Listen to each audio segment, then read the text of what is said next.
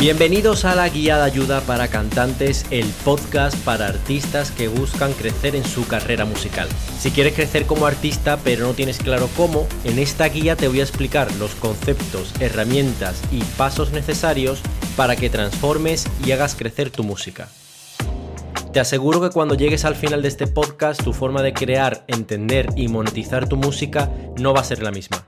Y recuerda, si estás escuchando este episodio, haz una foto del entorno mostrando el lugar desde donde nos escuchas y etiquétame en Instagram para así poder compartir este momento con el resto de artistas. Y ahora vamos al episodio. Bienvenidos a este nuevo episodio. Estamos en el episodio número 14 Hoy vamos a hablar sobre algunos trucos y cosas a tener en cuenta en cuanto a grabación en estudio casero o home studio. Seguimos dentro del bloque número 4, enfocado en la grabación. Y justo el capítulo anterior estuvimos hablando de algunos trucos y algunas cosas a tener en cuenta en cuanto a grabación en estudio profesional y en este episodio nos vamos a centrar en la parte de grabación en casa o en el propio estudio que tengamos nosotros montados en nuestro estudio casero, vamos. De la misma manera que en el capítulo anterior eh, arranqué diciendo pros y contras de grabarte en estudio profesional, en este caso vamos a hacer lo mismo pero con el estudio casero. Y es que en concreto yo tengo cierta debilidad por los estudios, home studio y estudios caseros, porque es donde realmente paso el mayor tiempo y donde realmente he montado mi propia oficina y bueno, le veo muchas más ventajas que desventajas a esta forma de trabajar. Y es que como os decía al inicio de todo este podcast, con poca inversión relativamente, hoy en día te puedes montar un estudio casero o home studio bastante interesante donde se puede sacar un sonido muy muy potente simplemente sabiendo bien usar las herramientas. Así que aquí en cuanto a ventajas que yo te quiero contar sobre grabarse en home studio, la primera que encuentro es que tú te configuras tu home studio en base a tus necesidades. Es decir, que si tú, por ejemplo, eh, quieres grabarte con un micrófono determinado o te gusta un sonido determinado, etcétera, pues tú podrás elegir el micrófono que quieres, colocarlo donde quieras, eh, también colocarte unos auriculares que tú conozcas bien, etcétera. Es decir, que al final podrás configurar tu estudio a tu gusto y eso también al final influye en cómo nosotros hacemos música porque no, al final nos sentimos como a gusto eh, y relajados cuando estamos trabajando con algo que ya conocemos.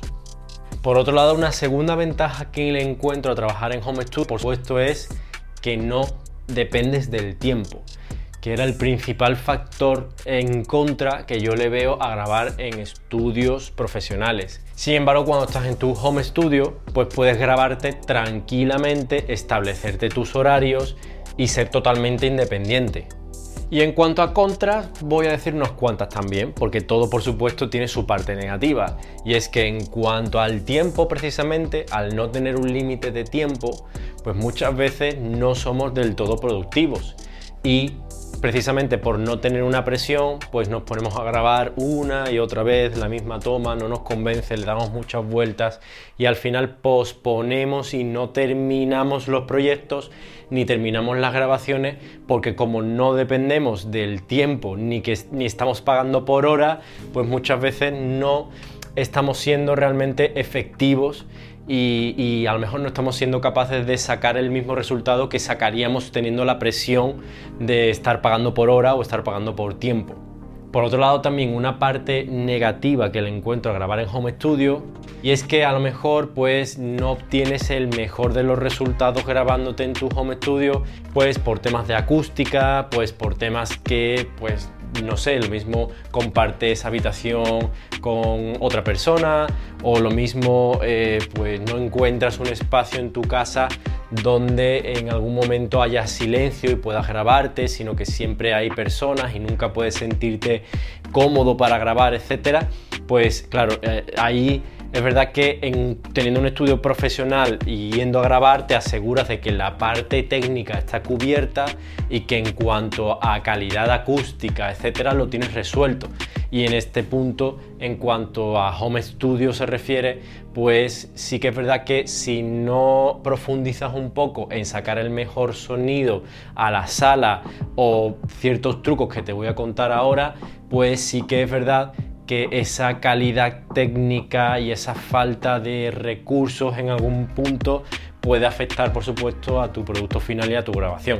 Así que ahora que te he contado los pros y contras de grabar en home studio, te voy a contar algunos trucos para que cuando te grabes en tu home studio sea lo mejor posible y saques el mejor resultado con la mayor calidad posible.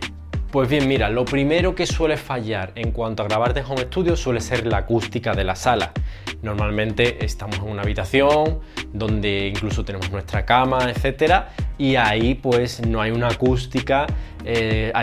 no, no, creo que haya reverberación porque tu casa no creo, tu habitación no creo que sea muy grande, pero sí es verdad que no se escucha nítido, se, se cuela en sonido, puede colarse sonido del vecino, sonido de la calle, etcétera. Entonces, los micrófonos que elijamos y cómo tenemos ese micrófono posicionado es bastante importante a la hora de intentar que cuando nosotros nos grabemos las tomas sean lo más limpias posibles para que luego no tengamos que hacer mucha limpieza de frecuencias y, y digamos que las tomas estén lo más pulidas para que así la mezcla sea más fácil y el resultado final sea mejor. Así que como el primer problema que encuentro normalmente en los home studios es la acústica, te voy a contar un truco para ponerle a tu micrófono que da un resultado súper bueno y está precisamente pensado para eso, para grabarte en home studio cuando no tienes una acústica buena. Y es que al micrófono que tengas se le puede añadir una herramienta que se llama Vocal Booth. Y estos Vocal Booth no es otra cosa más que como una pequeña caja que se pone por encima del micrófono que solo tiene un huequito en la parte en la que tú vas a cantar y en la parte en la que recibe el micrófono. Y entonces esta caja lo que hace es aislar el micrófono del resto de sonidos. Así te aseguras que el micrófono no recoge reverberaciones, no recoge reflexiones de la sala, de, o sea, de tu habitación, no recoge sonidos de la calle, etcétera, sino que está todo focalizado para que tú te acerques a ese huequito que deja esa caja que se pone por encima del micrófono y entonces solo te graba la voz. Por supuesto, esto debe ir acompañado de intentar grabarnos en los momentos y en la zona de la casa donde encontremos que hay menos ruido. Por supuesto, no te vayas a poner cerca de una ventana donde se escuche pues la calle, intentar pues grabarte en horas donde haya menos personas en tu casa o donde sepas que hay menos vecinos eh, que puedan hacer ruido, etcétera, siempre pensando lo mismo, intentar conseguir la grabación lo más limpia posible. Vale, una vez que hemos hablado de la acústica, quiero pasar a otra parte que es importante y es en cuanto a la hora de grabarte.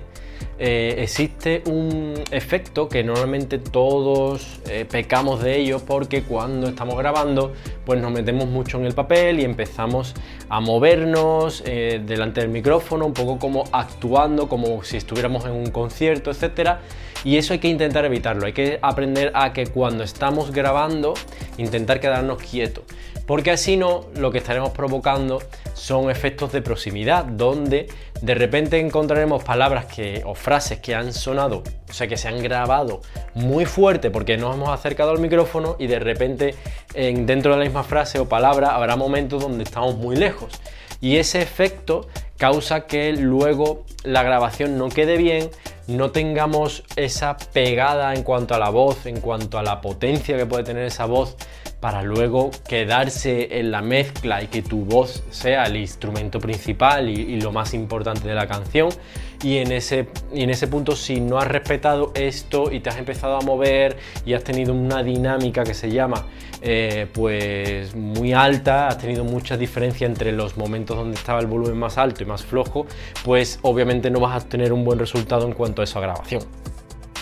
Luego, por otro lado, quiero tratar el tema de la escucha, es decir, cómo tú te escuchas y dónde te estás escuchando esa grabación. Eh, ya hablamos sobre esto en uno de los capítulos del inicio de este podcast, donde estuvimos hablando de no trabajar a mucho volumen para no fatigar el oído y no crear eh, fatiga auditiva, etc. En este caso, cuando tú te estás grabando, lo importante es que tú te escuches realmente el volumen, o sea, te escuches realmente tu voz de forma natural. Es decir, que no te estés escuchando tu voz solo a través de los auriculares, sino que puedas tener una mezcla entre lo que te estás escuchando procesado, por así decirlo, lo que estás recogiendo tu grabación es decir, tu software de grabación, lo que te está recogiendo tu micrófono, pero por, otro, por otro lado también lo que está sonando de manera natural, porque si no, nos estaremos desvirtuando de lo que realmente estamos haciendo, no sabremos a qué volumen realmente estamos cantando, lo mismo estamos gritando, o lo mismo estamos cantando muy bajo, no lo sabremos si no nos estamos escuchando a nosotros de manera natural,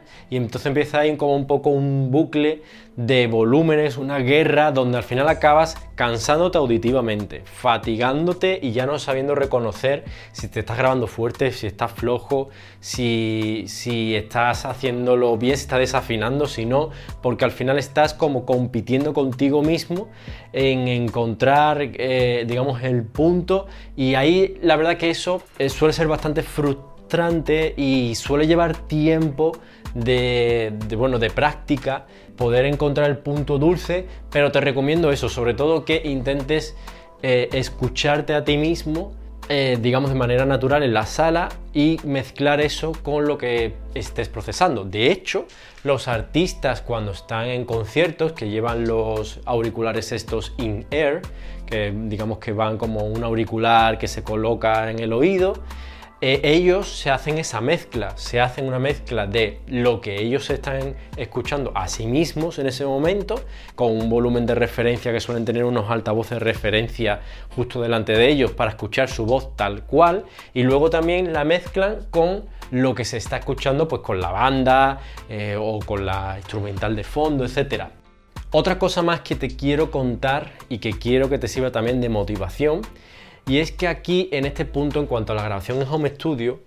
em, puede ser que pienses que quizás no está sonando como te gustaría o quizás no está sonando del todo bien y que claro eh, el equipo técnico que tienen en la grabación cuando vas a un estudio de grabación profesional pues es mucho mejor, mucho más caro y por eso entonces suenas mejor o por eso seguramente podría sonar mejor o por eso no estás alcanzando el sonido que alcanzan otras personas que van a esos estudios y quiero decirte que para nada tiene nada que ver con esto. Obviamente, por supuesto, el equipo técnico es importante hasta cierto punto en cuanto a, bueno, no es lo mismo un micro de 30 euros que un micro de 300, pero a partir de 300 euros, es decir, a partir de una gama relativamente baja, media, eh, ya la diferencia técnica no es tan notable. Lo que sí que estará pasando cuando vas a grabar un estudio profesional es que esa persona que está pendiente del equipo y que te está haciendo la sesión de grabación, ten en cuenta que hace eso todos los días con lo cual ha practicado muchísimo y tiene mucha práctica en cuanto al equipo técnico que tiene. Por eso aprovecha al máximo y saca el máximo rendimiento de su equipo técnico. De la misma manera, tú cuando compras tu equipo técnico, si tú en lugar de volverte loco y comprarte lo más caro o frustrarte porque no tienes lo más caro, no tienes el dinero para comprarte lo mejor o no tienes dinero para comprarte eh, a partir de yo que sé una gama media alta, etcétera, no tienes los mejores equipos técnicos y te frustras, lo que realmente no te debería de preocupar precisamente es que no estés siendo capaz de poder comprarte este equipo, sino más bien de intentar practicar con lo que tienes y sacarle el mayor rendimiento posible, porque te aseguro que la diferencia realmente está en esa práctica, en ese conocimiento de tu equipo. Por ejemplo, te cuento un ejemplo. Yo con mi equipo técnico, en cuanto a micrófono, sé que mi micrófono es un micrófono de, gama media baja. Es un micrófono SE Electronics X1S. Hablé de ello en uno de los capítulos que lo había probado y la verdad que funcionan bastante, bastante bien. No sé el micrófono con el que me estoy grabando este podcast. Este podcast lo grabo con un micrófono eh, inalámbrico, eh, que es portátil y por eso me puedo grabar en exteriores y me voy a veces a la playa, como sabéis. Entonces, eh, ese micrófono sé que tiene su parte buena y su parte mala. En cuanto a la parte buena que tiene, sé que es un micrófono que recoge bastante bien el sonido, etc. Pero por otro lado, sé que es un micrófono que recoge también mucho ruido, es decir, que coge mucho sonido ambiente, entonces a cualquier cosa que pase en mi habitación también lo recoge. Bueno, pues sabiendo eso, si yo conozco bien mi equipo, a lo mejor lo que tendría que hacer si yo me dedicara a cantar es comprar precisamente un vocal booth que se llama vocal y booth con B O O T H y existen diferentes. A mí me gusta uno que es como cilíndrico, como si fuera una esfera, como un balón que se coloca encima y yo lo que haría es poner eso en este micrófono donde sabría que ya todo lo que suene en la sala no se escucharía tanto y sí que la calidad de la voz, etcétera, es bastante buena y limpia. Es decir, si yo ya aprendo a, usar bien mi micrófono, no necesito comprarme un micrófono de 2.000 euros donde probablemente tenga exactamente el mismo problema o incluso peor, porque claro, cuanto mejor sea el micrófono, más graba y mejor graba todo, graba también la suciedad, lo, que hay fuera y lo que no nos interesa. Claro, piensa que también cuando tú ves que en un estudio profesional tienen equipo súper caro, también va todo en correlación. ¿Por qué? Porque tienen también una súper buena acústica, ahí no hay sonido que se cuele del exterior, etcétera. Todo eso ayuda a que saquen el máximo partido a su equipo. Pues esto es un poco lo mismo, si tú te pones a decir quiero comprarme el equipo técnico máximo y tal, pero luego resulta que no tienes una buena acústica en casa o te falla que no has practicado suficiente, etcétera, al final no le estarás sacando el máximo partido al equipo que tienes. Creo que lo más importante y donde más puedes invertir es en aprender tú la parte de grabación. Y te digo una cosa, una vez que los artistas con los que yo he tenido eh, la oportunidad de trabajar aprenden a grabarse en su casa, de repente descubren un mundo nuevo y sienten que ese es su sitio donde realmente salen sus ideas creativas, se encuentran mucho mejor que cuando van a un estudio y pues están con ese límite de tiempo, etcétera. En el momento en el que tú tienes tu propio santuario, por así decirlo, donde te puedes grabar correctamente y sabes que el resultado que sacas como mínimo va a servir como para mandar maquetas, e incluso hacer unas buenas versiones de tu música, etcétera. Y luego ya, pues si de repente llega una discográfica musical que te quiere fichar y quiere coger tus canciones y de repente te las quiere regrabar y mejorar los masters, pues eso podrá llegar después. Pero por lo menos que el resultado que saques ya en casa sea bastante, bastante decente. Y además, más todavía te digo en cuanto a esto de grabación en home studio y eh, la producción en sí en home studio yo toda la música que hago y todo el resultado siempre que he sacado lo he hecho en home studio. Y de hecho hay veces que incluso ni siquiera en home studio sino que me he llevado mi trabajo a otro sitio y he trabajado desde una mochila eh, con unos auriculares etcétera, mi ordenador portátil y he trabajado fuera y he tenido la oportunidad de hacer cosas que han salido en discos con cosas que han, están ahora mismo en Spotify y que han tenido han estado en la industria musical incluso cosas que han ido a, televisión y a medios audiovisuales y todo ha salido de un home studio así que con esto lo único que quiero hacer es reforzar esta idea de que, que porque un trabajo lo hagamos en home studio no es un trabajo inferior ni con una calidad inferior etcétera simplemente se trata de conocer bien tu equipo y ponerte a practicar y a trabajar mucho sobre ello. Y precisamente, y ya recojo todo este episodio y lo cierro, eh, hace un par de episodios te hablaba de crear ese hábito que espero que estés llevando a cabo, el hábito de crear la rutina de grabación, crear la rutina de creación de música. Si estás en ello, que espero que sí, y que me hicieras caso y que estés sacando esa media hora al día para grabarte y por lo menos le dediques un par de meses verás tú como en ese par de meses, como poco, ojalá que sea un año, si, me hicieras caso y estás grabándote y estás haciendo cosas, te aseguro que con el equipo técnico que tienes dentro de dos meses, dentro de un año, serás capaz de sacar auténticos temazos desde tu propia casa. Así que ahora sí que recojo todo este episodio. Sé que es un episodio donde hemos hablado de varias cosas, como los pros y los contras de Home Studio. Te he estado hablando también de algunos trucos en cuanto a la grabación, como por ejemplo es el vocal booth, que para mí es clave en cuanto a aquellos home studio que no tienen una acústica especialmente buena, que busques por supuesto siempre los sitios donde te puedas grabar de una manera que haya el menos ruido posible o en las horas en las que te interrumpan lo menos posible y encontrar esos huecos para ti donde poder grabarte. Luego también hemos hablado de la dinámica y de no acercarte y moverte demasiado a la hora de grabarte, Y luego por último hemos hablado de que la parte más importante no es el equipo técnico que tengas, sino ponerte a practicar y sacarle el mayor rendimiento posible. Sin más, hasta aquí llega este episodio. Espero que todo esto que te he contado pues te sirva de ayuda, te sirva de motivación. Si consideras que todo esto que cuento en estos episodios y en este podcast es de interés y que puede ayudar a otras personas, pues te agradecería que lo compartieras. Y sin más, nos vemos en el próximo episodio. Chao. Una última cosa antes de dejarte ir y es que si te gusta este contenido y este podcast, te pido que lo compartas con otras personas que les pueda interesar esta temática y que les pueda ayudar este contenido. Y recordate que me sigas en Instagram en arroba orioproducer y te suscribas a recibir esta guía por correo para que así no te pierdas ninguno de los episodios y recibas las ofertas exclusivas que tengo preparado para ti.